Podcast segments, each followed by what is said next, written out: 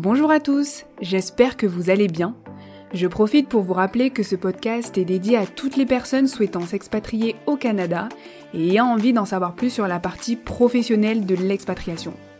Les thèmes de l'immigration concerneront principalement l'entente France-Canada, mais les autres sujets seront accessibles à tous, peu importe les frontières. Je vous souhaite une excellente écoute et surtout, n'hésitez pas à nous suivre sur les réseaux.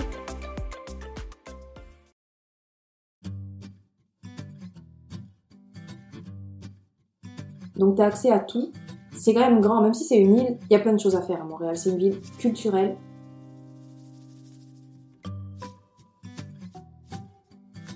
Une ville euh, mondiale. Il y a plein de gens ici, de, de tout, de partout dans le monde. Par contre, dès que la Covid, on va dire, s'est arrêtée et qu'on a relancé l'économie, là, tout le monde recrute du marketing. Bonjour à tous et bienvenue dans ce nouvel épisode de French People, le podcast. J'espère que vous allez tous bien. En tout cas, euh, nous, on va bien. Je dis nous parce qu'aujourd'hui, j'accueille un nouvel invité pour une nouvelle story time. Invité très spécial. Euh, J'en avais parlé dans le premier épisode où je me présente. J'avais raconté que j'étais venue euh, au Canada parce qu'une amie y habitait et qu'elle m'avait euh, très bien vendu le projet. Et depuis, j'ai largement validé ce projet. Donc, je vous présente Sandy, qui en plus d'être mon amie, elle travaille en tant que coordinatrice marketing dans un groupe hôtelier québécois à Montréal. Salut Sandy. Salut Colline. Merci euh, vraiment d'être parmi nous. Mais ça me fait plaisir d'être là. Bon, super. Merci d'avoir accepté euh, l'invitation. Euh, donc Sandy, est-ce que tu peux nous en dire un peu plus sur toi? Je t'ai euh, rapidement présenté. Oui, euh, ben en fait moi c'est Sandy, donc j'ai 29 ans. Ça fait maintenant 7 ans que je vis à Montréal. Et je suis depuis le début de l'année résidente permanente, enfin. Félicitations. Merci beaucoup. Je suis heureuse d'avoir enfin mes papiers à vie pour rester ici. Ah oui, c'est important en tout cas pour la partie immigration euh, d'être en règle au Canada. Assez, assez, assez. Donc euh, tu nous viens d'où? Eh ben je viens de Marseille comme toi. Ça pourrait étonner du monde, mais euh, je viens de Marseille. T'as pas perdu l'accent? Un petit peu quand même. Un petit peu ouais. Ben, on est obligé de s'habituer au, au parler des gens d'ici, même si je prends pas l'accent québécois, forcément les intonations sont pas les mêmes, donc j'essaye de te fondre un peu dans la masse, Mhm.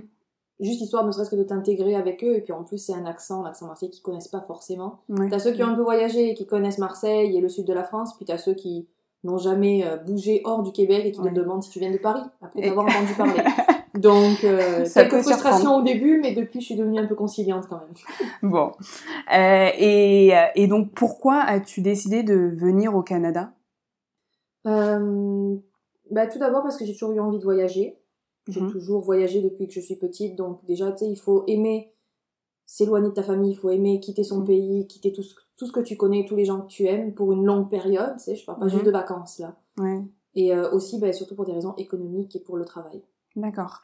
Et euh, tu es venu euh, avec quel permis? Permis d'études. Permis d'études direct. Ouais. Et quelles ont été tes, tes démarches pour obtenir ce fameux permis d'études? Euh, ben, en fait, quand j'ai terminé mes études en France, parce que j'ai d'abord fait des études en langue et culture étrangère à Marseille, après ça, euh, je voulais partir de France, je savais pas trop où aller, je voulais un pays où euh, ben, je pouvais facilement y accéder, où la culture était pas trop loin de la mienne, où je pouvais parler français aussi, même si je parlais un peu anglais, quand même c'est plus rassurant de partir dans un endroit où ça parle français. Mhm. Et en cherchant en fait sur internet, je me suis rendu compte qu'au Québec, il y avait des accords entre la France et le Québec pour pouvoir faire des études. Donc je payais mes études moins chères et c'était plus facile également d'avoir les permis d'études en tant que français qu'en tant que euh, chinois ou russe par exemple. D'accord. Et euh, combien est-ce que tout ça t'a coûté euh, Euh, si je te compte juste mes études, j'ai fait un baccalauréat ici, c'est l'équivalent d'une licence en France, donc c'est cycle supérieur, c'est 3 ans. Ça m'a coûté environ 30 000 dollars. 30 000 dollars. Sachant qu'à l'époque, quand moi je suis venue, les accords avaient pas encore changé. Depuis la Covid, euh, ces, ces réglementations-là ont changé.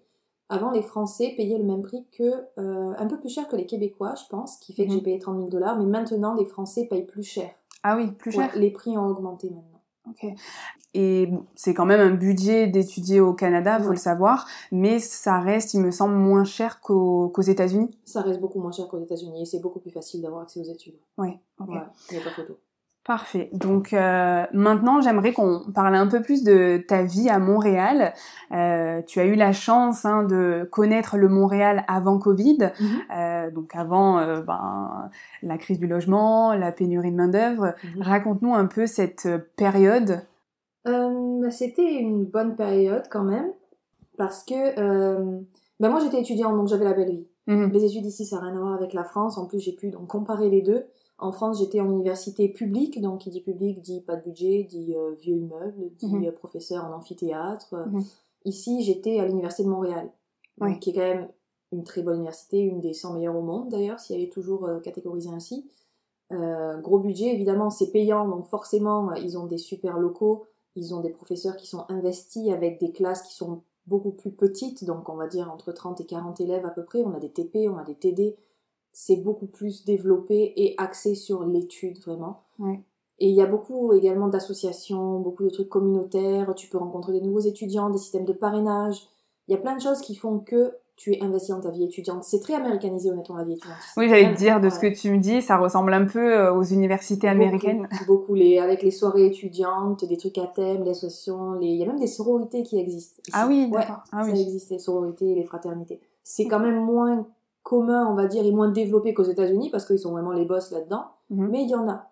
Il y en D'accord. a. C'est c'est vraiment un monde très soudé, quoi, l'université.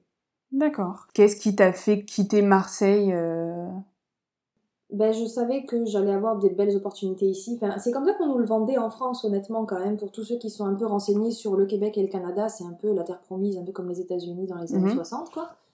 C'est le, le Canada Dream, genre. mhm. Et euh, c'est vrai qu'en arrivant ici, je me suis rendu compte que euh, ben, la vie était mieux, quoi, mieux qu'en France. Bon, après, moi, je compare juste avec Marseille, c'est là que j'ai grandi. Mhm. Mais au niveau euh, sécuritaire, euh, ça n'a rien, Ouais, ça voir, rien à voir. Ça n'a rien à voir. Je peux sortir la nuit, je peux même sortir le jour euh, dans, Mhm. dans Montréal, dans le centre-ville, sans avoir peur de me faire agresser. Euh, la vie est plus chère qu'à Marseille, toujours pareil, mais ça reste moins cher qu'à Paris, par exemple, pour ceux qui viennent de la capitale. Les logements sont plus chers qu'à Marseille, mais moins chers qu'à Paris. Mhm. Et t'as quand même tout à proximité ici, c'est bien fait. Montréal, c'est une île, mais tout est à proximité. T'as plein de bus, t'as les lignes de métro. Donc, tu arrives quand même à avoir, pour un budget raisonnable, un appartement à proximité de tous les services du centre-ville. Donc, t'as accès à tout. C'est quand même grand, même si c'est une île, il y a plein de choses à faire à Montréal. C'est une ville culturelle, Mhm. c'est une, euh, c'est dire, une ville euh, mondiale. Il y a plein de gens ici, de, de tout, de partout Mhm. dans le monde.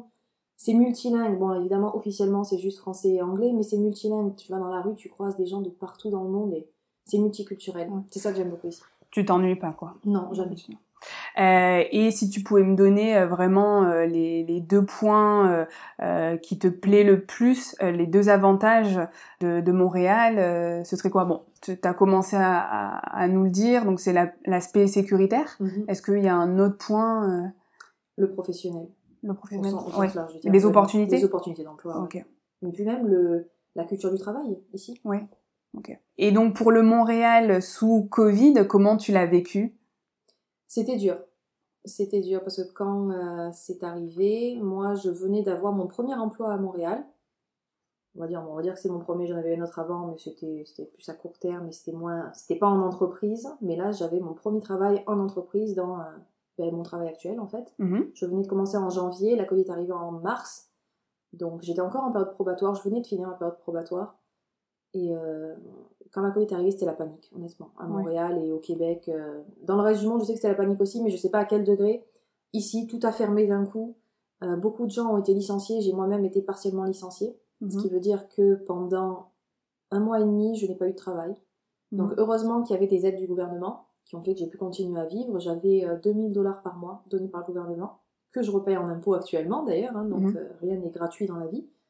Mais ça m'a permis quand même de subsister Mhm. le temps de retrouver mon emploi. Quoi. Donc Ouais. c'était difficile. Enfermé chez soi, tout est fermé, tu peux pas sortir. Si tu sors, c'est à un kilomètre autour de chez toi, juste pour sortir le chien. À partir de 21h, couvre-feu. C'était dur. Ouais, c'était dur. Et euh, donc tu l'as dit, il y a quand même eu des aides pour euh, Mhm. les salariés?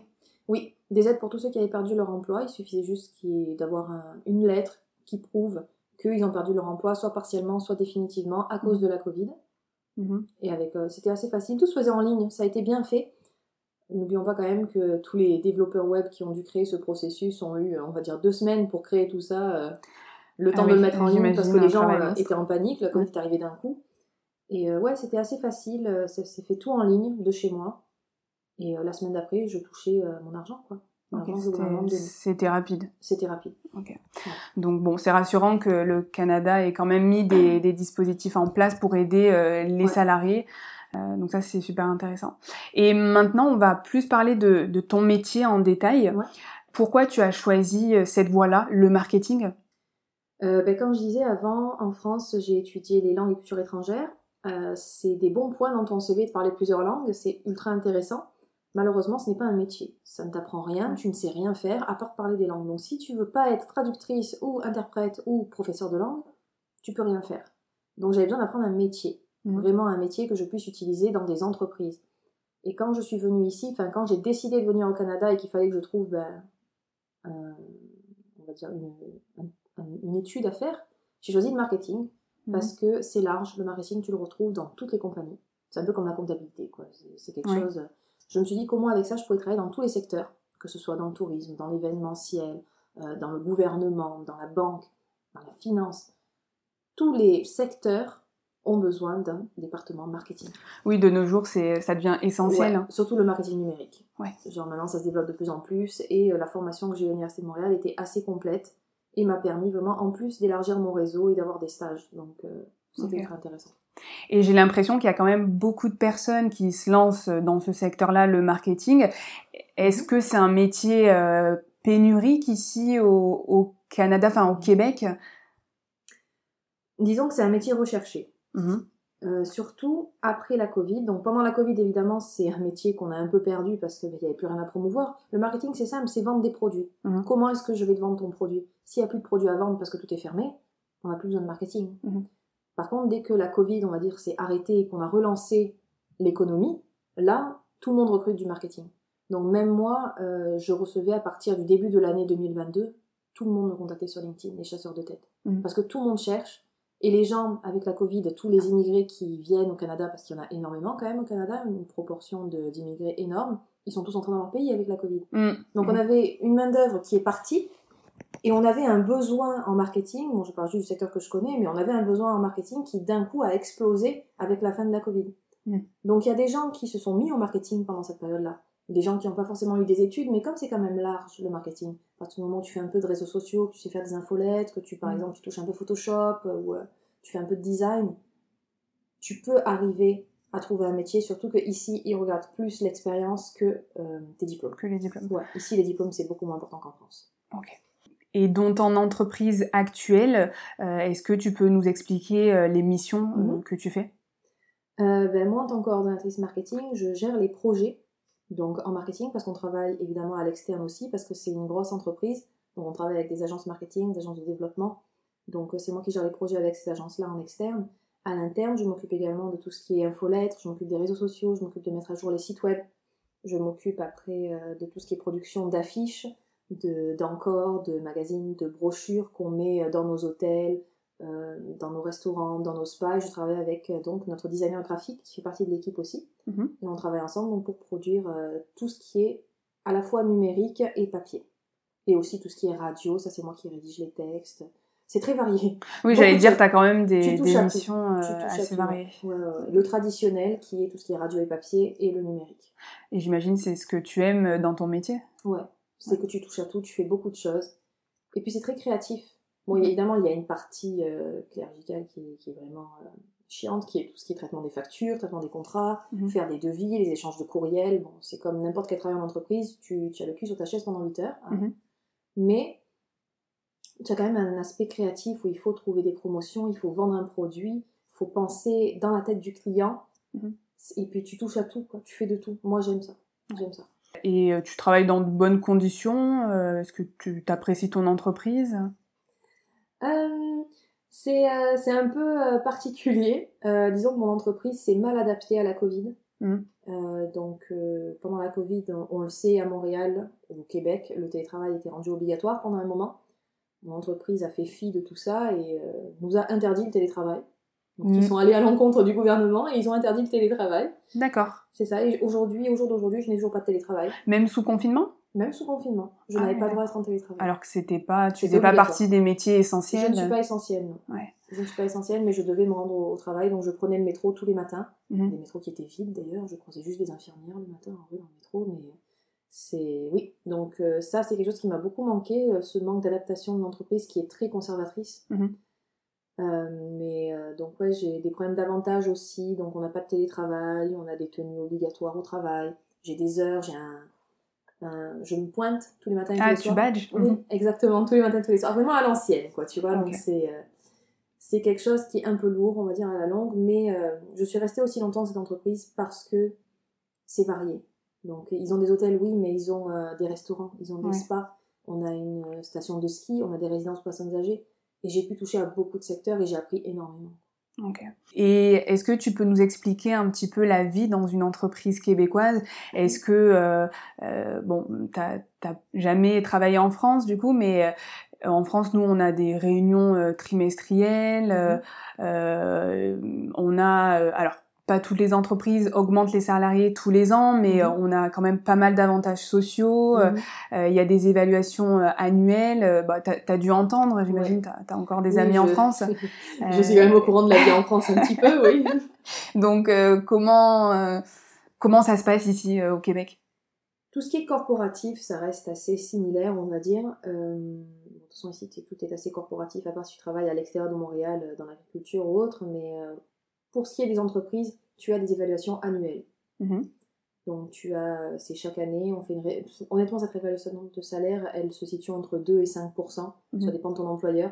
Ça dépend aussi si tu as des primes ou pas. Euh, la plupart, c'est, on va dire, en marketing, c'est fixe la plupart du temps. Mais après, tu peux avoir une prime sur performance annuelle. Ça Mhm. reste annuel dans tous les cas, c'est pas mensuel dans ce domaine-là. Euh, aussi, qu'est-ce qu'on a? Oui, il y a des avantages euh, sociaux. Dans la plupart des entreprises, tu vas retrouver comme avantage l'assurance collective, donc Oui. qui est euh, l'équivalent de la mutuelle en France. D'accord. Tu vas retrouver également les REER, qui est l'équivalent de l'assurance retraite. Mhm. Donc ça, c'est euh, économiser pour ta retraite, tout simplement. On appelle ça des REER ici. Euh, ce que tu vas retrouver maintenant, post-Covid, c'est le télétravail. Oui. Maintenant, je vois dans la plupart des offres d'emploi que tu retrouves, il va y avoir du télétravail, soit à temps partiel, soit flexible, soit en hybride. Ok, d'accord. Euh, parce que souvent, on pense que euh, ben, les entreprises au Canada, on, on a offre, les entreprises offrent euh, moins d'avantages qu'en France.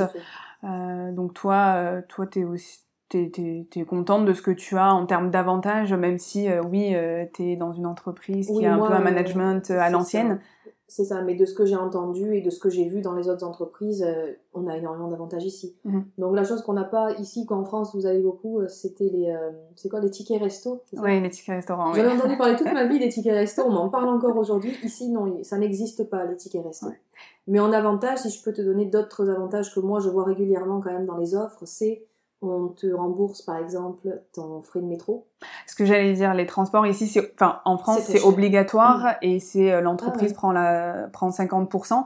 Euh, ici, c'est euh, au obligatoire. bon sens, voilà, c'est ça, au bon sens de l'entreprise. Après, c'est des choses que tu peux négocier également dans ton contrat. Imagine, moi, pour venir au travail, je dois prendre ma voiture, je peux négocier une place de parking, Mhm. je peux négocier mes frais euh, d'essence. Mhm. Il y en a également, euh, il y a des employeurs maintenant qui te payent, vu qu'il y a du télétravail, ils te payent ton internet à la maison, ou ils te payent euh, ton forfait de téléphone. Mhm. Tu en as aussi beaucoup que j'ai vu, ils te payent par exemple 1000 dollars par année de bien-être personnel.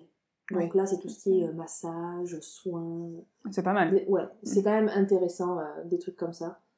Euh, comme avantage, après, bah, tu as les semaines de vacances. Ici, c'est moins qu'en France. C'est le point négatif qu'il y a, je dirais, dans les avantages comparé à la France. On a beaucoup moins de vacances. Mhm. Moins Je de le dis souvent, je préviens Ouais. mes, euh, mes candidats, c'est pas la même chose. En France, Non. on est quand même les champions euh, Ah en non, termes les de vacances. champions euh, et de la vacance. Mhm. Non, pas ici. Ici, tu tournes aux alentours. Quand tu commences, c'est trois semaines. Mhm. Il me semble que euh, au niveau légal, c'est deux semaines Ouais. et après, euh, bah, c'est un avantage à négocier. Exactement.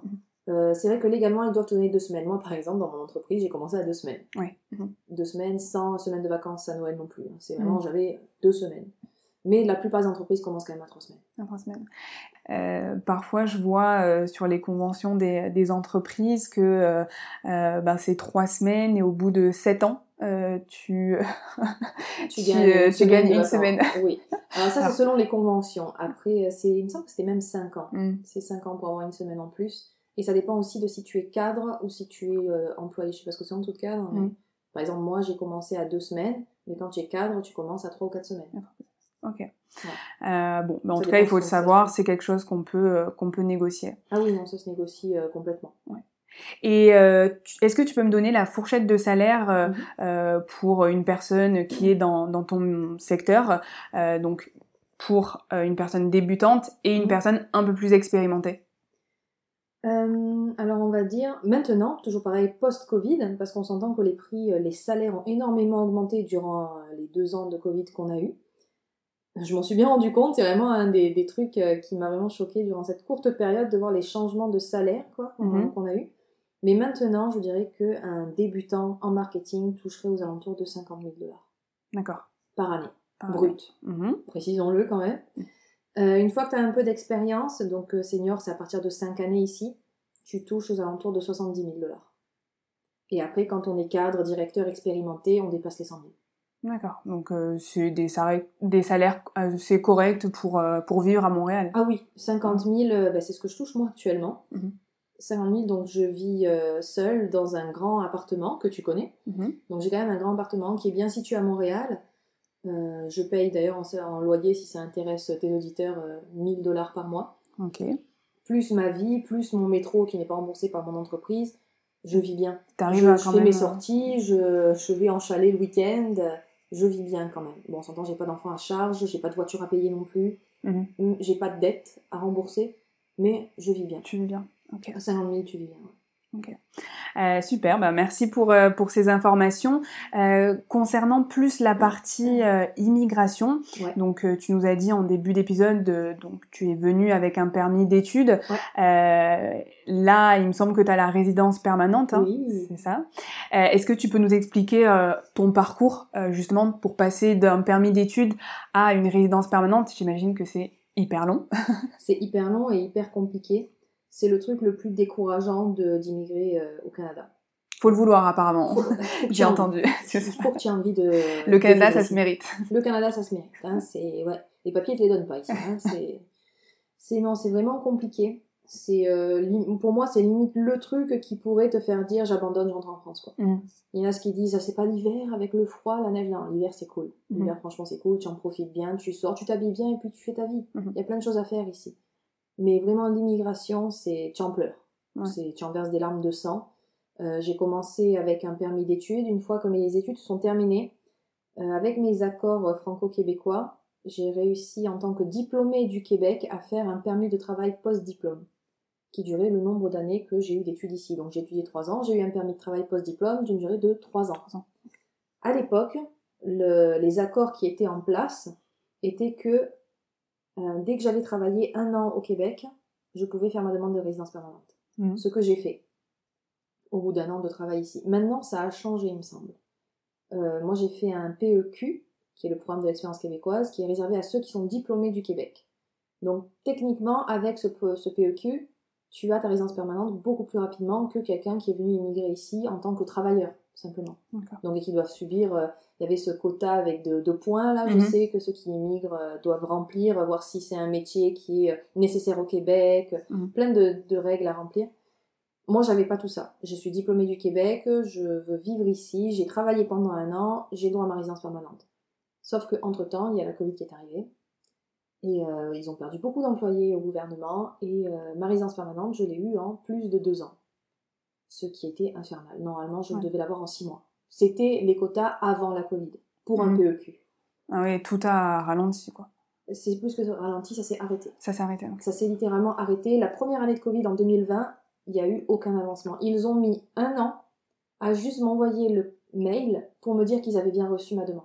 Ah oui, c'est long. Je te jure. J'ai envoyé ma demande en février 2020 juste avant la Covid, j'ai pas eu de chance. Mhm. J'ai reçu ma, mon mail d'approbation de réception du dossier en mars 2021. Ah oui, ok. Donc ça veut dire qu'ils n'ont pas touché à mon dossier avant cette période-là. Donc ça veut dire que pendant un an, il s'est rien passé. Il était euh, stocké quelque part dans une boîte, quoi, mon mhm. dossier. Ok.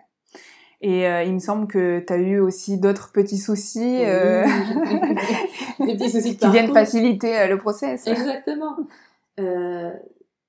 Je, faisais partie de tous ces gens qui ont envoyé des dossiers pendant la Covid et qui actuellement, il y a des gens qui en souffrent encore. Hein. Moi, j'ai eu ma résidence permanente, mais il y en a qui sont encore en process. J'ai des amis, des collègues, plein de gens que je connais qui sont encore en train d'attendre leur résidence permanente parce qu'il y a eu des problèmes par-ci par-là. Moi, en l'occurrence, ils ont mis mon dossier dans la mauvaise pile. Ouais. Donc moi, j'étais euh, normalement dans la pile des diplômés du Québec qui vivent actuellement au Québec et qui demandent une résidence permanente. Ils m'ont mis dans la pile des diplômés du Québec qui sont rentrés en France et qui veulent venir immigrer au Québec. Donc j'étais dans la pile de ceux qui sont à l'étranger. Ils ont mon adresse hein, ici. Ils avaient mon adresse postale et les courriers, ils me les envoyaient donc par la poste à mon adresse à Montréal. Ah oui, donc aucun sens. Aucun sens. Et à la fin, ils m'ont envoyé donc un courrier par la poste qui me disait euh, nous sommes enfin prêts à vous accueillir à Montréal. Vous pouvez venir à la douane par, la, par avion. J'ai halluciné quand j'ai vu ça. Je- J'ai pas compris. Genre, je- tu tu n'arrives pas à comprendre comment dans leur process ils ont pu marquer mon adresse avec le code postal de Montréal et m'envoyer un courrier qui me dit nous sommes prêts à vous accueillir au Canada. Vous pouvez prendre l'avion et arriver par la douane. Ouais, je pense qu'ils sont dépassés. hein. Ils étaient entièrement dépassés, leur système était mal fait. C'est des algorithmes qui, qui traitent en fait les dossiers. C'est même plus des gens là. Si Mm. c'était quelqu'un, ils s'en seraient rendu compte. Non, c'est c'était compliqué. Et donc, tu as dû prendre un, un avocat J'ai Ouais. dû payer un avocat. Les avocats que tu payes à l'heure, ça coûte cher. Bon, ça que ce- tu sois en France, aux États-Unis, au Canada, c'est pareil, ça coûte cher. Euh, et bizarrement, avec un avocat, en trois, trois mails, c'était réglé. Ah. Parce que sans l'avocat, il me demandait de faire comme la lettre me disait, qu'ils ne pouvaient rien faire. Au téléphone, ils ne te répondent pas, et quand ils te répondent, ils disent qu'ils ne peuvent pas t'aider. Donc en gros, il me demandait de quitter le territoire, et une fois que mes dossiers étaient prêts, de prendre l'avion comme si vraiment j'immigrais ici. Ah oui. j'ai ma vie ici, je paie mes impôts, j'ai mon loyer, j'ai mon, mon emploi. Ouais. Donc euh, l'avocat, en deux, en deux emails, m'a vraiment réglé le problème. quoi. Ok, bon, bah, l'enfer, quoi. L'enfer. Mais la solution a été vite réglée. Il faut juste le savoir. Il y a des avocats euh, au Québec qui sont spécialisés en immigration, en résidence permanente. Et dans le pays dans lequel tu viens, mon avocat était un Français spécialisé dans l'immigration des Français au Québec.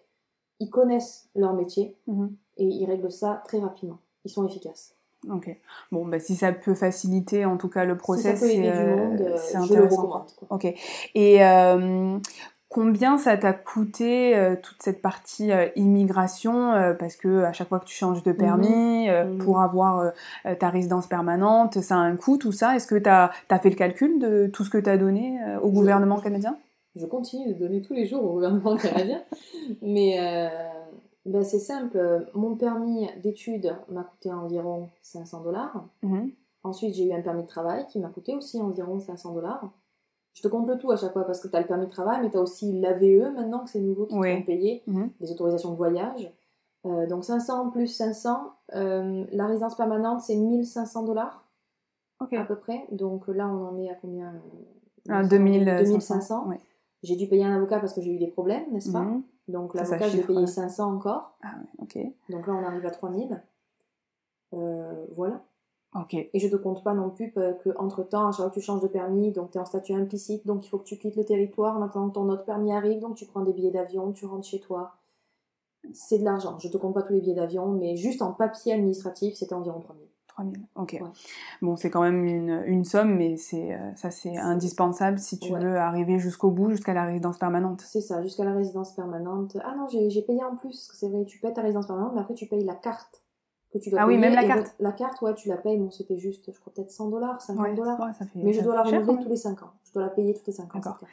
Et ton but, toi, euh, c'est d'aller jusqu'à la citoyenneté? Ben, une fois que tu as la citoyenneté, t'es tranquille. Ouais, ouais. Et donc c'est 5 ans, c'est ça euh, En tant que En tant que résidence permanente, oui, je dois attendre, euh, je crois que c'est 3 ans que je dois attendre avant de pouvoir faire la demande de citoyenneté. Mhm. Donc ça ne me dérange pas, j'en ai marre des papiers. Ça fait Ouais. deux ans que je suis dans les papiers, là, de toute façon, j'ai besoin d'une pause. Ouais.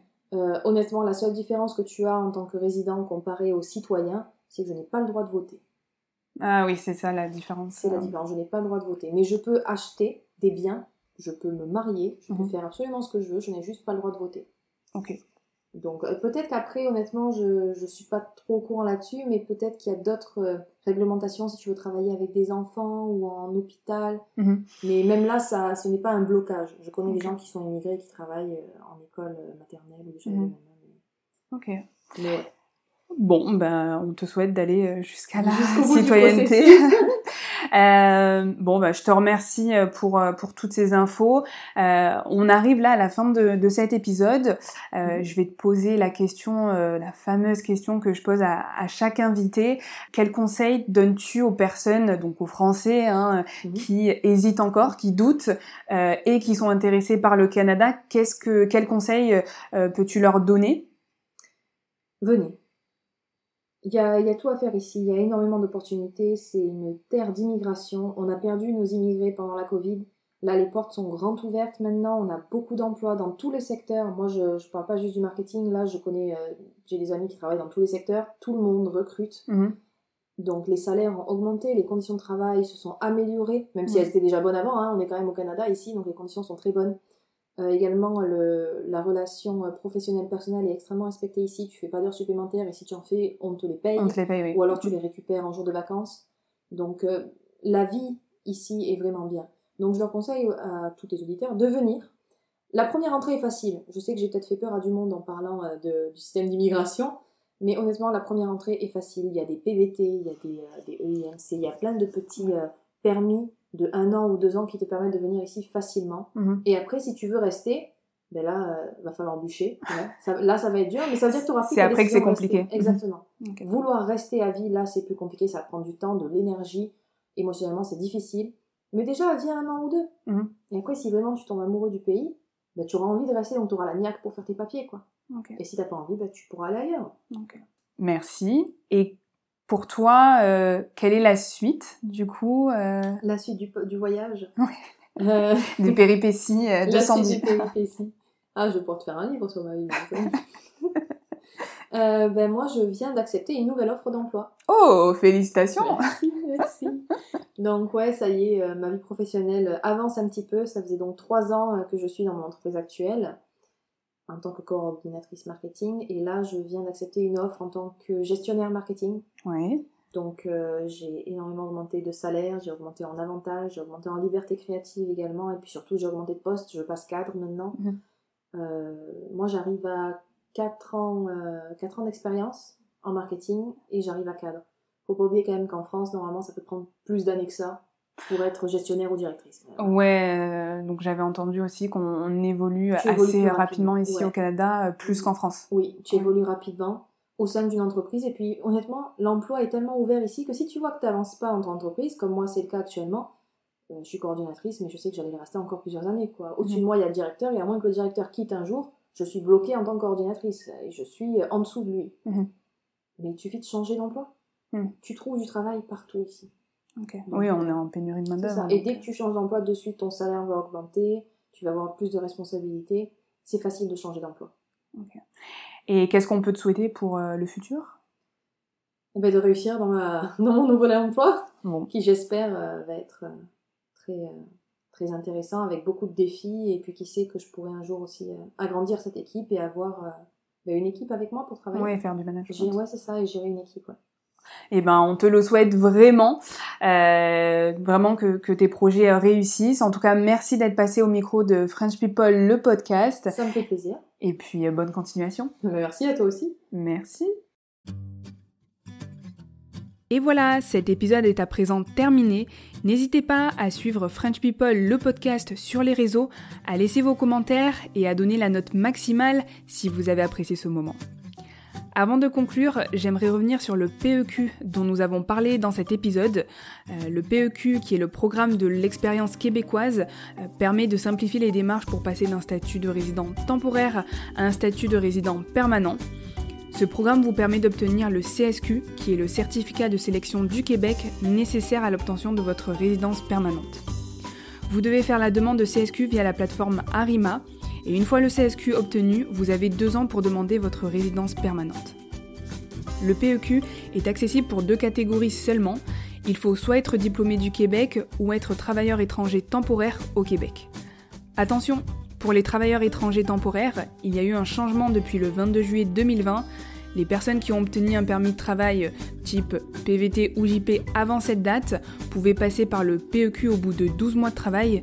Désormais, il faut attendre 24 mois de travail. Si votre permis de travail se termine avant d'avoir reçu votre résidence permanente, que vous avez obtenu entre-temps le CSQ et que vous résidez toujours au Québec, vous pouvez faire une demande de permis fermé à 75, ce qui vous évitera de rester sur le territoire canadien de façon illégale. Même si c'est un permis fermé, vous pouvez facilement changer d'employeur. Pour accéder à la résidence permanente, il existe un autre programme qui s'appelle le PRTQ, le programme régulier des travailleurs qualifiés. Nous en parlerons dans un autre épisode.